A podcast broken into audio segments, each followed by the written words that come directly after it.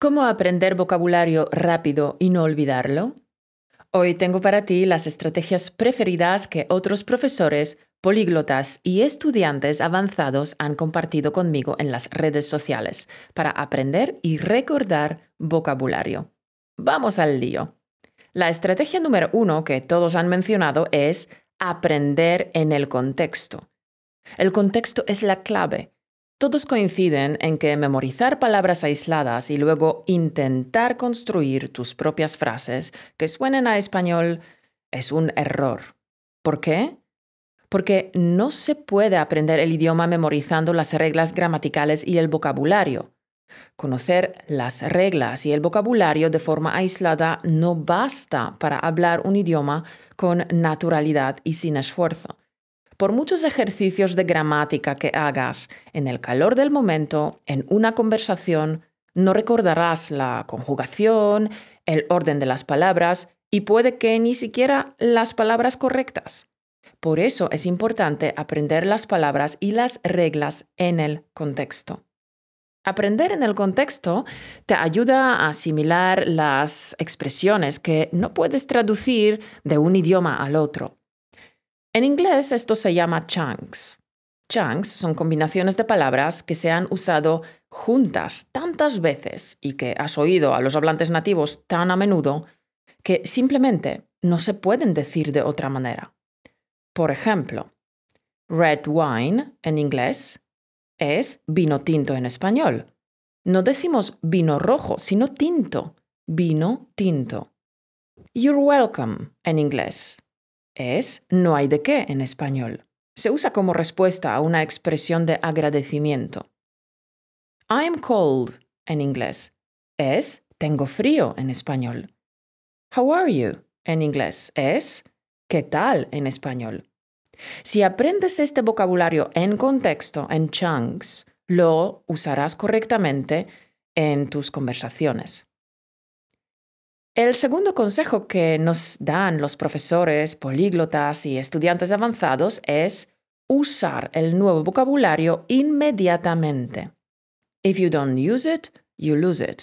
Si no lo usas, lo pierdes. Si no usas el nuevo vocabulario, lo olvidarás. Para recordar el nuevo vocabulario tienes que utilizarlo una y otra vez, escribiendo, hablando, escuchando audios, usándolo en el activador de fluidez, etc. Los científicos dicen que es necesario ver o usar una palabra siete veces antes de aprenderla. Muchos políglotas también han subrayado la importancia de conectar el nuevo vocabulario con lo que ya sabes. Este es el tercer consejo. Relaciona la nueva palabra con algo que ya conoces. Por ejemplo, puedes relacionar la palabra correos con el verbo correr e imaginarte un cartero corriendo detrás de ti con una carta en la mano. También puedes aprovechar eh, las familias de palabras. Las familias de palabras son un recurso muy valioso para expandir tu vocabulario y mejorar tu comprensión del español. Te doy dos ejemplos. Comer, verbo. Comida, sustantivo.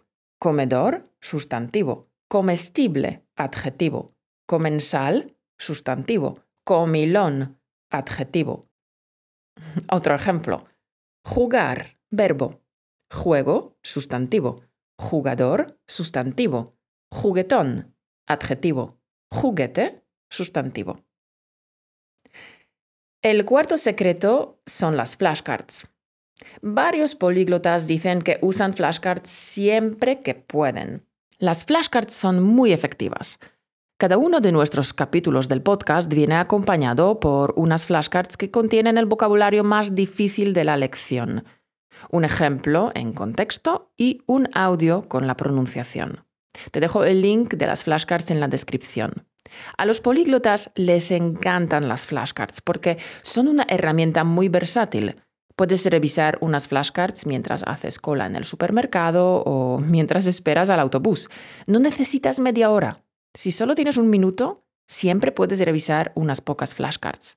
Además, se sincronizan con tu ordenador, tu móvil y tu tablet. Bueno, al menos las de español automático. Creo que Todos estos factores son de mucho valor para los amantes de los idiomas. El quinto consejo para aprender vocabulario y no olvidarlo nunca más es crear tus propias frases. Es fundamental que tú mismo escribas una o dos frases con el nuevo vocabulario. Recordarás el nuevo vocabulario tres veces más rápido. Lo que me suele funcionar bien a mí es revisar las nuevas palabras al día siguiente y añadir una o dos frases más. Esto las fija mejor en mi memoria. Bueno, es un pequeño tip que me funciona a mí y espero que te sirva a ti también, campeón. El sexto método para ampliar el vocabulario es leer.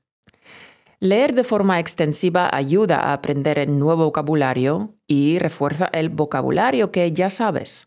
Libros, artículos, periódicos, revistas, entradas de blogs. Y si quieres sacar aún más de tu lectura, escoge temas que te interesan. Tu cerebro lo retendrá mejor y tendrás más motivación para seguir leyendo. El séptimo secreto para aprender rápidamente el vocabulario y no olvidarse nunca más es repetir, repetir y repetir.